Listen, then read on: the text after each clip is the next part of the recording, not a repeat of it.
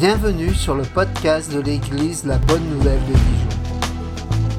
Merci de nous suivre afin de plonger ensemble au cœur de la Bible.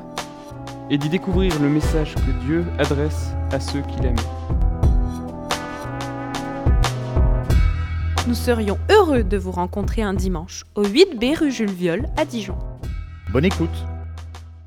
Ou mieux en anglais d'ailleurs. hein, mais, euh, donc il, il nous dit La solidarité motive notre mission qui est de rendre le monde meilleur grâce au sport. Nous ne pouvons aller plus vite, nous ne pouvons viser plus haut, nous ne pouvons devenir plus forts qu'en faisant preuve de solidarité.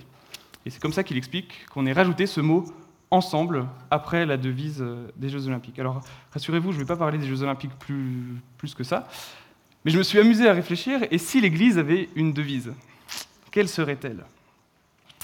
Et le texte de ce matin euh, va nous montrer avec force qu'en fait, si on avait une devise quelle qu'elle soit, on ne pourrait sans, doute pas enlever le mot ensemble. Alors, je me suis dit, allez, c'est- je peux, essayer une devise, mais euh, vraiment, euh, vous, vous me direz ce que vous en pensez après. Voilà ce que je proposerais. Plus proche du Père, plus ressemblant au Fils, plus rempli de son esprit, ensemble. On replonge ce matin dans l'épître aux Philippiens, et ça tombe très bien. Euh, nous, nous arrivons dans le chapitre 2, et en fait, dans ce texte qu'on va lire ensemble, l'apôtre va nous révéler, vous savez que l'épître aux Philippiens, c'est l'épître de la joie. Il y a plusieurs mentions de la joie dans l'épître pour plusieurs raisons. Et là, l'apôtre va nous révéler ce qui rend sa joie parfaite. Qu'est-ce qui va vraiment le combler? Et c'est étonnant de voir que c'est l'unité. Ce qui comblerait vraiment l'apôtre, ce qui rendrait vraiment sa joie parfaite, c'est que l'église de Philippe à laquelle il s'adresse vive unie. Donc on va lire les quatre premiers versets du chapitre 2, mais un petit peu dans le désordre. On va d'abord voir vivre unis, euh, c'est-à-dire. Ça veut dire quoi? Et ça, c'est plutôt le verset 2 qui va y répondre. Ensuite, on va se demander, mais pourquoi vivre unis Et on va remonter dans le texte au verset 1. Et on finira avec euh, vivre unis. c'est bien joli, mais comment? Avec les versets 3 et 4. Alors voilà ce que Paul va dire au verset 2. Rendez ma joie donc parfaite en vivant en plein accord. Ayez un même amour, un même cœur, une unité de pensée. Paul emploie ici quatre expressions.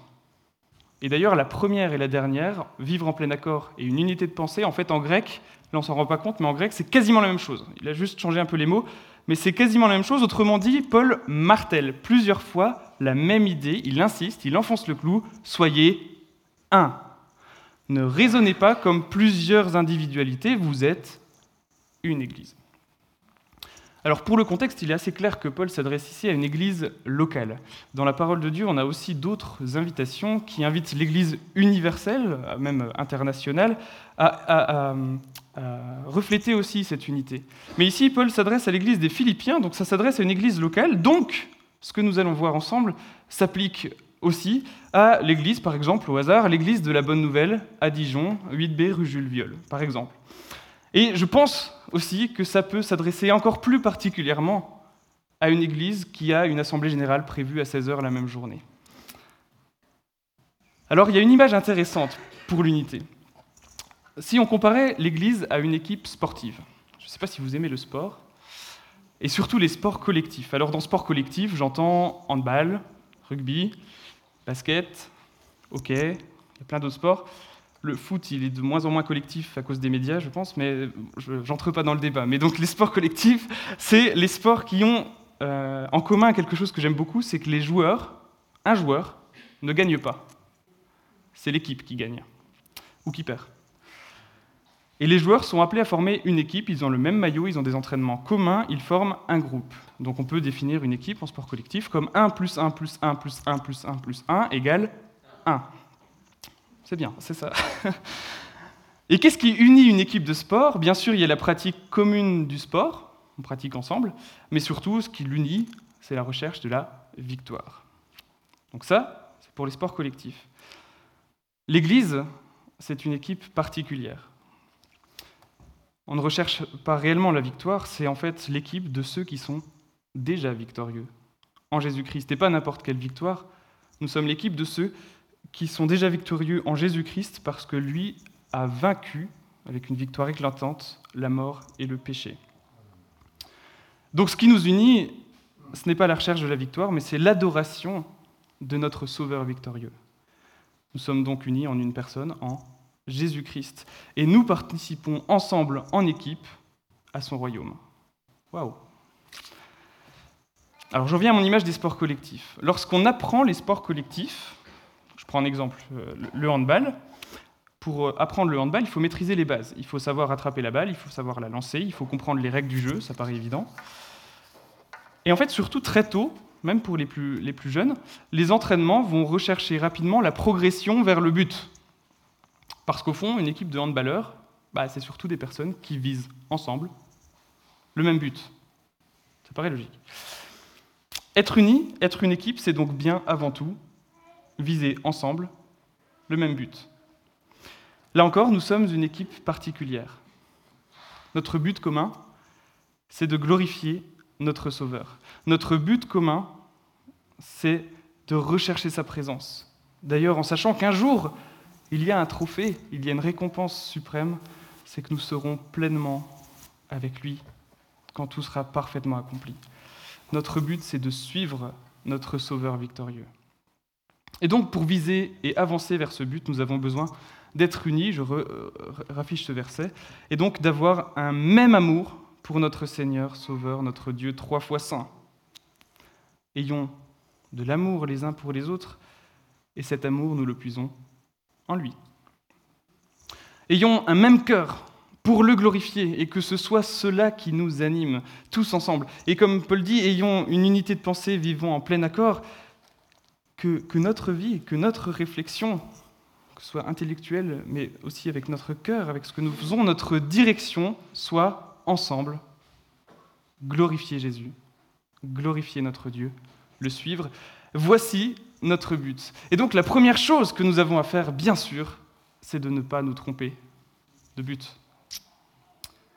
Nous sommes un signe vivant de son royaume. Et puis l'image du sport collectif, que décidément je, vous allez un petit peu en entendre parler quand même, elle est aussi parlante parce que une équipe de handballeurs ou de rugbyman, ils sont ensemble, ils visent le même but, mais sachant qu'il y a une équipe adverse. Et ce qui est intéressant, c'est que ce texte, dans le contexte de l'épître aux Philippiens, là j'en appelle à vos souvenirs euh, du texte qu'on avait étudié ensemble la dernière fois, le contexte, c'est juste avant, Paul parle du combat euh, des citoyens du royaume des cieux, Paul parle du combat des chrétiens. Et sur cette terre, nous avons un combat rude parce que notre monde est hostile aux citoyens du royaume des cieux. Je rappelle simplement ce verset 27 donc du chapitre précédent de l'Épître aux Philippiens. J'entendrai dire de vous que vous tenez ferme dans un même esprit, d'ailleurs il parlait déjà de l'unité euh, quelques versets avant, combattant d'un même cœur pour la foi de l'Évangile. Donc il y a une adversité. Il y a une adversité. Et Paul nous propose donc de vivre unis, d'avancer ensemble comme une équipe en Christ. Pardon. J'ai dit nous propose. Mais c'est faux. Si je regarde le verset, Paul emploie l'impératif et il est très direct. Donc non, c'est pas propose, c'est que nous devons. C'est un appel très fort que nous avons, nous n'avons pas le choix. Ce n'est pas nous vivons unis si les autres sont gentils, ce n'est pas nous vivons unis si, si, si, si, si. Il n'y a pas de condition. Nous devons vivre unis, c'est un commandement. Je fais ici une précision. Unité n'est pas uniformité. Je m'explique, être unis, ça ne signifie pas être tous les mêmes. Ça ne signifie pas avoir tous la même opinion. Et vous savez, ce n'est pas du tout le cas. Et comme dans une équipe, il y a des joueurs très différents, il y a des postes différents, il y a des rôles différents, il y a des talents différents, l'Église est appelée à vivre cette unité dans la diversité. Et les deux sont tout à fait complémentaires. Et vous... il y a plusieurs images bibliques hein, qui illustrent l'unité, mais il y en a une particulièrement qui illustre parfaitement cette unité dans la diversité. Vous avez peut-être deviné. Et cette image, on la trouve dans 1 Corinthiens 12, les versets 12 à 27. Un long texte que je vais lire parce qu'il parle bien mieux que moi. Le corps forme un tout, mais a pourtant plusieurs organes. Et tous les organes du corps, malgré leur grand nombre, ne forment qu'un seul corps. Il en va de même pour Christ. En effet, que nous soyons juifs ou grecs, esclaves ou libres, nous avons tous été baptisés dans un seul esprit, pour former un seul corps, et nous avons tous bu à un seul esprit. Ainsi, le corps n'est pas formé d'un seul organe, mais de plusieurs. Si le pied disait ⁇ Puisque je ne suis pas une main, je n'appartiens pas au corps bah, ne ferait-il pas partie du corps pour autant? Et si l'oreille disait ⁇ Puisque je ne suis pas un œil, je n'appartiens pas au corps? Pardon. Ne ferait-elle pas partie du corps pour autant? Si tout le corps était un œil, où serait l'ouïe S'il était tout entier l'ouïe, où serait l'odorat? En fait, Dieu a placé chacun des organes dans le corps comme il l'a voulu. S'ils étaient tous un seul organe, où serait le corps? Il y a donc plusieurs organes, mais un seul corps. L'œil ne peut pas dire à la main, je n'ai pas besoin de toi, ni la tête dire aux pieds, je n'ai pas besoin de vous. Vous êtes le corps du Christ, et vous êtes ses membres, chacun pour sa part. Ça vaut le coup de le répéter. Vous êtes le corps du Christ, et vous êtes ses membres, chacun pour sa part. Mesurons les implications de cela. Nous sommes le corps de Christ. Donc, vivre unis. Un défi. Mais vivre unis, pourquoi? On a déjà eu des, raisons qui ont été exposées hein, dans ce qu'on vient de lire, mais je relève quatre autres raisons qu'on peut sortir de notre texte. La première, c'est parce que la foi ne se vit pas en solitaire. Et en fait, si on y réfléchit, tous les aspects, je dis bien tous les aspects de la vie chrétienne, nous orientent vers une vie dans l'unité avec nos frères et sœurs. C'est le sens du verset qui précède le verset qu'on vient d'étudier. La syntaxe n'est pas très facile à comprendre, mais on peut très bien euh, voir vraiment la, substance qui est dite. S'il y a donc de l'encouragement en Christ, s'il y a de la consolation dans l'amour, s'il y a une communion de l'esprit, s'il y a de la tendresse et de la compassion, rendez ma joie parfaite en vivant en plein accord, ayez un même amour, un même cœur, une unité de pensée. Alors, comme la, syntaxe est compliquée à comprendre, peut-être que la version français courant peut nous y aider, et je vais la lire aussi. Elle rend ce, passage sous forme de quatre questions, un petit peu comme si chaque question était une, une condition. Votre union avec le Christ vous donne-t-elle du courage? Son amour vous apporte-t-il du réconfort? Êtes-vous en communion avec le Saint-Esprit? Avez-vous de l'affection et de la bonté les uns pour les autres? Et donc là, on pourrait dire, eh bien, si oui, alors vivez en plein accord, soyez unis je vous propose de, reformuler encore un petit peu comme si on pressait ce verset pour bien le comprendre. Tu es uni à Christ parce qu'il t'a sauvé. Waouh, quelle chance tu as. Et si ce n'est pas ton cas d'ailleurs, réfléchis parce que tu passes peut-être à côté du plus beau trésor qui peut être fait. Est-ce que tu es encouragé par lui chaque jour de ta vie? C'est génial. C'est l'évangile, c'est la bonne nouvelle. Sache aussi que tu n'es pas le seul. Donc avec son aide, fais équipe avec tes frères et sœurs. Si je prends la deuxième phrase, l'amour du Père te réconforte? Tu es aimé de Dieu? Oui. Et là aussi, c'est merveilleux et combien on peut le louer pour cela? Le Père t'a aimé le premier et tu as peut-être compris cet immense cadeau, donc tu es heureux. Sache aussi que tu n'es pas le seul. Donc, avec son aide, fais équipe avec tes frères et sœurs. Troisième phrase. Tu as reçu son esprit? Waouh Tu peux être en communion avec lui par, cet esprit qui vit en toi. C'est fou. C'est extraordinaire. Ça pousse à louer Dieu, à nous émerveiller. Son esprit fait son œuvre en nous malgré toutes nos imperfections. Il nous transforme, il nous façonne. Waouh Sache aussi que tu n'es pas le seul. Donc, avec son aide, fais équipe avec tes frères et sœurs. Chaque aspect nous oriente vers nos frères et sœurs. Tu aimes tes frères et sœurs, tu t'efforces de leur manifester de la bonté de la bienveillance, eh bien tu as tout compris. Et tu as aussi d'ailleurs cette grâce d'être aimé par eux. C'est génial.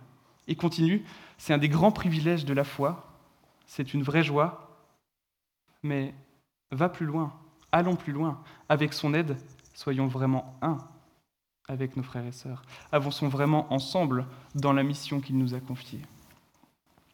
Et c'est d'ailleurs en faisant, en étant une équipe unie, que nous serons réellement encouragés, que nous serons consolés, que nous aimerons davantage, que nous nous sentirons vraiment aimés et compris, et alors nous grandirons en sainteté, et alors nous persévérerons jusqu'à la fin.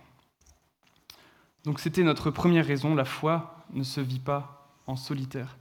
Il y a une deuxième raison, un peu plus discrète dans ce texte, parce que l'unité, c'est la nature même de Dieu. Plusieurs commentateurs voient dans le premier verset ici une référence à la Trinité, à ce mystère que Dieu est un. Bien sûr, il y a un seul Dieu, mais il est un et aussi trois personnes, trois manières d'être. Et pour voir cela dans le texte, il faut se rappeler euh, d'une référence biblique que l'amour est une caractéristique qui est très présente dans l'Écriture et qui est souvent attribuée au Père.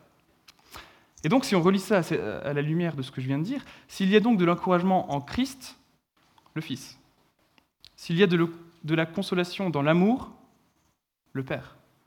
S'il y a une communion de l'Esprit, l'Esprit Saint, Paul fait en fait volontairement le lien avec la nature même de Dieu. Il montre que l'unité, c'est dans sa nature. Et c'est souligné aussi par Jésus dans l'évangile de Jean quand il prie pour tous les chrétiens, cette prière magnifique. Je ne prie pas pour eux seulement, mais encore pour ceux qui croiront en moi à travers leurs paroles, afin que tous soient un, comme toi, Père, tu es en moi, et comme je suis en toi, afin qu'eux aussi soient un en nous, pour que le monde croie que tu m'as envoyé. Je leur ai donné la gloire que tu m'as donnée, afin qu'ils soient un, comme nous sommes un. Moi en eux, et toi en moi, afin qu'ils soient parfaitement un, et qu'ainsi le monde reconnaisse que tu m'as envoyé et que tu les as aimés comme tu m'as aimé. Et c'est ce texte qui va nous montrer les deux autres raisons de vivre l'unité, qui sont peut-être encore plus simples, peut-être c'est celles qui nous viennent à l'esprit, elles sont justes, parce que c'est ce que veut Jésus. C'est ce qu'il nous a demandé, comme nous venons de le voir. Il y a un verset de l'Épître aux Romains qui insiste là-dessus. Il dit que le Dieu de la persévérance et du réconfort vous donne de vivre en plein accord les uns avec les autres. On retrouve exactement la même expression que dans Philippiens comme le veut Jésus-Christ. Nous aimons notre Sauveur, Jésus-Christ. Il veut que nous vivions unis, ça devrait presque nous suffire, bien sûr, comme raison. Et la quatrième raison, elle est aussi euh, prononcée par Jésus lui-même pour que le monde reconnaisse le Sauveur. Pour qu'ainsi le monde reconnaisse Jésus comme le Sauveur. Parce qu'une Église unie rend gloire à Dieu. C'est un signe qui montre le Sauveur au monde. Parce que, vous le savez, ce n'est pas dans notre nature de vivre cette unité, mais nous pouvons la vivre grâce à l'œuvre de Dieu en nous par son esprit. C'est son esprit qui nous unit. Une Église unie, on peut le dire, hein, c'est un petit miracle qui tient par la puissance de Dieu. Une Église unie, c'est un petit miracle qui tient par la puissance de Dieu, et c'est en cela qu'elle est un signe réel du royaume sur cette terre. C'est un signe, nous sommes un signe du royaume en sommes-nous conscients Donc voilà quatre raisons de vivre unis, même si chacune des raisons, je pense, suffit à elle-même, il y en a d'autres encore dans la Bible. Nous sommes vraiment encouragés dans tous les aspects de la vie chrétienne lorsque nous avançons ensemble en équipe dans une mission. Nous reflétons ainsi la nature de Dieu, nous obéissons à Jésus-Christ et nous portons du fruit dans ce monde en étant ce signe du royaume, en montrant Christ au monde. Mais il y a un mais. Vivre uni, c'est compliqué.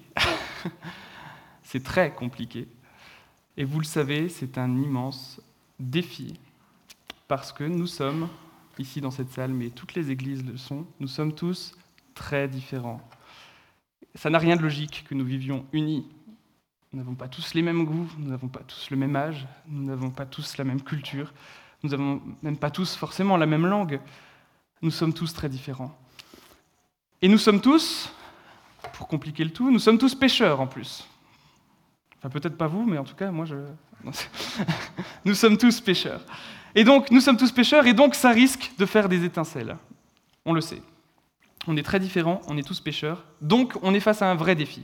Et donc il nous faut nous poser la question, mais alors comment faire? Est-ce qu'il n'y aurait pas des pistes pour nous y aider? Vivre unis, comment? Vous avez peut-être des idées? Les, équipes en entreprise se posent la même question. Vous connaissez le, team building, c'est très à la mode. Comment faire de la cohésion d'équipe? Il pourrait y avoir sûrement plein de, choses pour vivre unis. Il pourrait peut-être y avoir la, structure de l'Église. Je pense qu'il y a plein de choses qui peuvent y aider. Et les, repas fraternels, le week-end d'église sont des moyens, c'est vrai. Et on pourrait, euh, peut-être dans certaines églises, ça se fait, je ne sais pas, mettre en place des stages de cohésion, des stages de communication, ou plein d'autres initiatives intéressantes, sans doute, sans doute. Mais ce n'est pas ce que Paul va dire ici. Ne faites rien par esprit de rivalité ou par désir d'une gloire sans valeur. Mais avec humilité, considérez les autres comme supérieurs à vous-même. Que chacun de vous, au lieu de regarder à ses propres intérêts, regarde aussi à ceux des autres. Vivre uni comment Eh bien, la recette ne passe pas par l'extérieur, par une structure ou autre. La recette passe d'abord par nos cœurs. Et si nous voulons vivre unis en Église, nous devons faire deux choses difficiles qui vont demander toute notre attention. Et je, dirais deux clés que j'ai ici. Excusez-moi. La première clé, déraciner l'orgueil. Vous vous dites, euh, compliqué, non? Oui. Déraciner l'orgueil et mettre à la place, cultiver l'humilité. C'est le sens du premier verset. Ne faites rien par esprit de rivalité ou par désir d'une gloire sans valeur, déraciner l'orgueil, mais avec humilité, considérez les autres comme supérieurs à vous-même. Si on est honnête, franchement, c'est difficile. On doit être conscient que ce qu'on est invité à faire ici, c'est totalement l'inverse que ce que le monde nous invite à faire. Dans le monde, on est sans arrêt dans une logique de performance. Nous sommes sans arrêt en train, soyons honnêtes, de nous comparer les uns des autres. Nous sommes sans arrêt en train de chercher l'approbation des autres. On cherche toujours spontanément à être un peu meilleur que son voisin. On cherche toujours à être un peu mieux que l'autre. On cherche toujours à être admiré, à être bien. Regardez un groupe de gars qui jouent ensemble.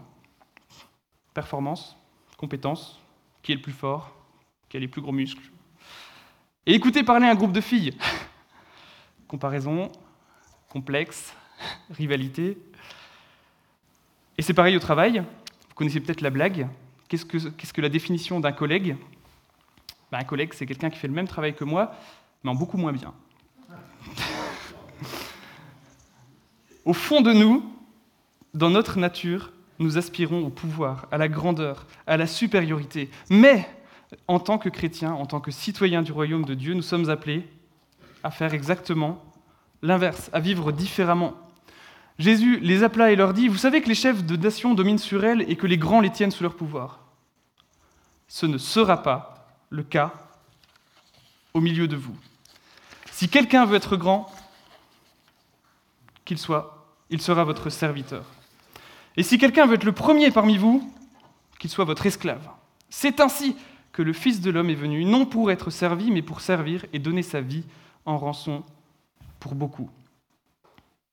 Le plus grand aux yeux de Dieu, c'est le plus petit, c'est le plus humble. Jésus a d'ailleurs fait ça de manière très pédagogique en montrant un petit enfant au milieu des autres. Et Jésus nous en a surtout montré l'exemple.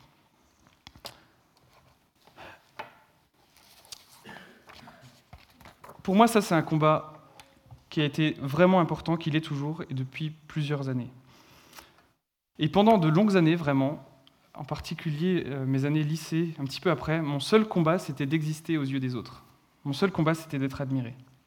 Et c'est vraiment une écharde avec laquelle euh, j'ai lutté, avec laquelle je lutte, souvent pour me débarrasser. C'est un combat qui me touche personnellement, et puis en particulier quand on, je suis amené à avoir un rôle ou une tâche euh, visible, comme en ce moment d'ailleurs comme, non, mais comme donner une prédication. Et vraiment, comme je, c'est un combat que je vis vraiment, je vous donne une, petite discipline, peut-être quelque chose qui peut-être vous, aide comme moi. Je m'efforce d'appliquer ça, d'évaluer mes paroles, mes actions, en me posant cette question et pourquoi tu fais ça? Pourquoi tu fais ça? Est-ce que c'est pour plaire aux hommes? Est-ce que c'est pour être admiré? Est-ce que là, tu es en train de prêcher pour qu'on te dise que tu as fait une super prédication, que tu parles bien? Ou est-ce que c'est pour plaire à Dieu, pour servir les autres humblement? Et vraiment, c'est une question que je dois me poser, que, je me pose, et que nous pouvons, je pense, appliquer à la plupart de nos paroles, à la plupart de nos actions. Pourquoi fais-tu ça? Et il y a la deuxième partie, avec humilité, considérer les autres comme supérieurs à vous-même. Ce verset, il est souvent assez connu, mais on a souvent du mal à comprendre comment le mettre en pratique. J'aimerais dire que la question n'est pas de savoir si oui ou non je suis supérieur à un autre, et au passage, quels seraient les critères? Supérieur en quoi? Ça veut rien dire être supérieur à quelqu'un. Supérieur en popularité, en salaire, en apparence, ou même dans l'Église, hein, supérieur en sainteté, en intégrité, supérieur en, piété, hein, celui qui lit le mieux sa Bible. Ça n'a aucun sens. Il est totalement inutile, et il est même très mauvais, de se positionner les uns par rapport aux autres. Je l'ai dit, c'est le monde qui nous invite à faire ça. L'enjeu dans ce verset, c'est de considérer les autres, on pourrait déjà s'arrêter là d'ailleurs, s'y intéresser, les regarder, leur accorder de l'importance, considérer les autres. Si déjà on faisait ça, ce serait déjà sans doute pas mal. Comme supérieur à vous-même. Considérer l'autre comme supérieur à moi-même, en fait, c'est moi qui ai quelque chose à faire, c'est moi qui ai à me placer plus bas que l'autre. Et c'est une autre manière de dire, de, de, casser cette logique qui nous est si naturelle de vouloir être au-dessus. Il y a un homme qui était supérieur à tous les autres, qui était supérieur en tout à ses disciples, Jésus. Et pourtant, il s'est abaissé jusqu'à les servir, jusqu'à leur laver les pieds, jusqu'à mourir pour eux. Déraciner l'orgueil, cultiver l'humilité. Et j'aimerais juste m'arrêter aussi pour vous donner une recette que j'espère euh, vous oublierez après. Voici la recette pour diviser une église. Ça marche aussi pour diviser une famille, ça marche aussi pour diviser un groupe d'amis, pour diviser n'importe quel groupe humain. Et je vous garantis que cette recette est redoutable. Vous y mettez une bonne dose d'orgueil. En fait, même un peu d'orgueil suffit. Ça devrait faire l'affaire. Après, vous laissez lever. Il devrait y avoir des sous-groupes bientôt qui se, constitueront, qui se constitueront, vous surveillez.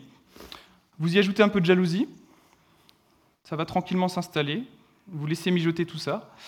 Si vous alimentez en plus euh, ça pour surtout que ça ne, ne s'arrête pas, vous créerez bientôt des situations d'injustice, vous permettrez que l'orgueil des uns des autres grandisse, au point que toute la communication sera rompue, que personne ne s'écoutera, que chacun pensera détenir la vérité, la meilleure option. Chaque sous-groupe sera persuadé qu'il est supérieur à l'autre, en dignité, en vertu, en tout ce que vous voulez, et vous obtiendrez un groupe qui se combat lui-même. Pour reprendre la métaphore du sport collectif, vous obtiendrez une équipe qui joue contre son camp. Voici la recette pour diviser une église. Le ciment de la division, c'est l'orgueil. Le ciment de la division, c'est l'orgueil. La bonne nouvelle, c'est qu'on peut le déraciner et que l'inverse est vrai aussi. Le ciment de l'unité, c'est l'humilité. Humilité de s'abaisser devant l'autre, humilité de demander pardon, humilité de reconnaître ses torts, ses faiblesses, humilité de laisser sa place, de s'effacer, humilité de dire j'ai tort, humilité de servir l'autre. Ce que Dieu estime, c'est notre humilité. Et plus nous sommes humbles, plus nous le glorifions. Et si on essayait? Et si on essayait? Mais il y a une deuxième clé pour vivre unis. C'est le deuxième verset. Alors j'ai fait aussi une autre pancarte, rassurez-vous. La voici. Ouf, compliqué également. Déraciner l'égoïsme, cultiver l'intérêt collectif.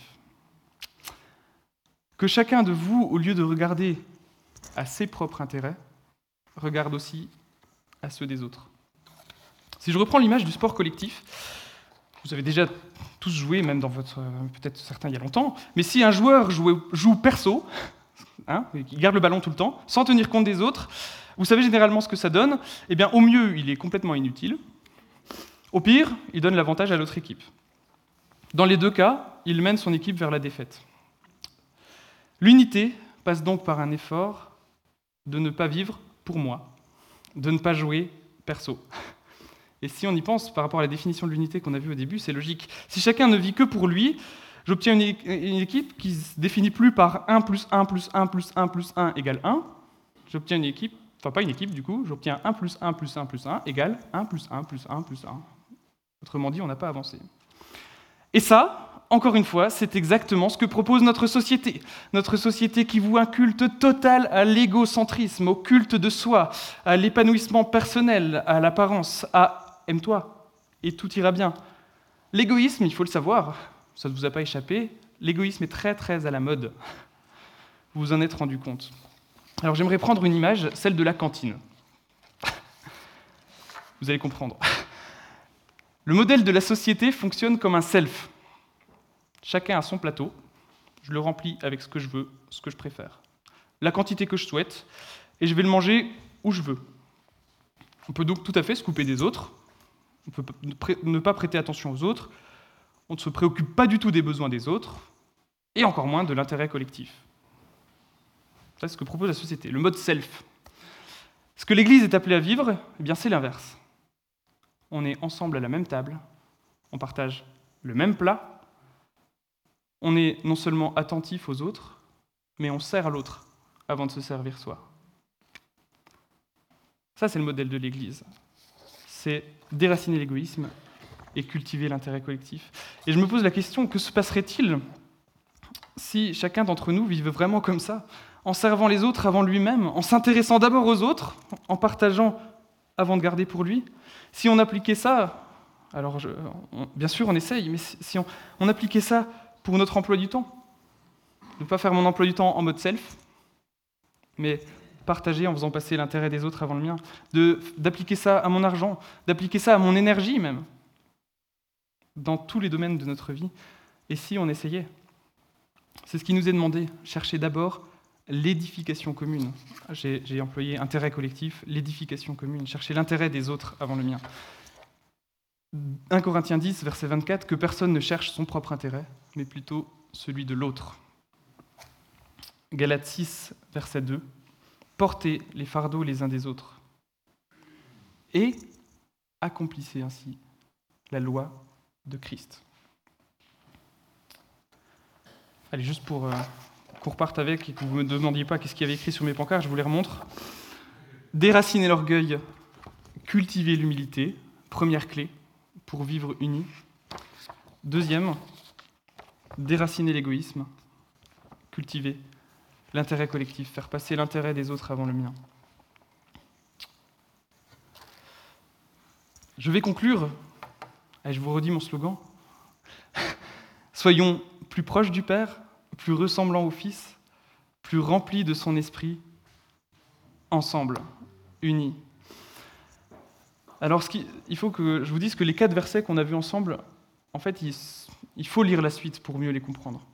Et du coup, je, vais faire comme une petite bande-annonce du texte que nous étudierons la prochaine fois. Vous savez que je fais l'épître aux Philippiens en suivant. Un texte magnifique.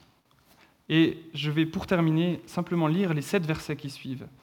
Parce que, avec les sept versets qui suivent, ils complètent vraiment ce que nous venons de voir et ils nous invitent à regarder, à contempler, à louer notre exemple parfait qui est Jésus-Christ. Et si on devait retenir une recette, un ingrédient pour tous les aspects de notre vie chrétienne, ce serait celle-ci.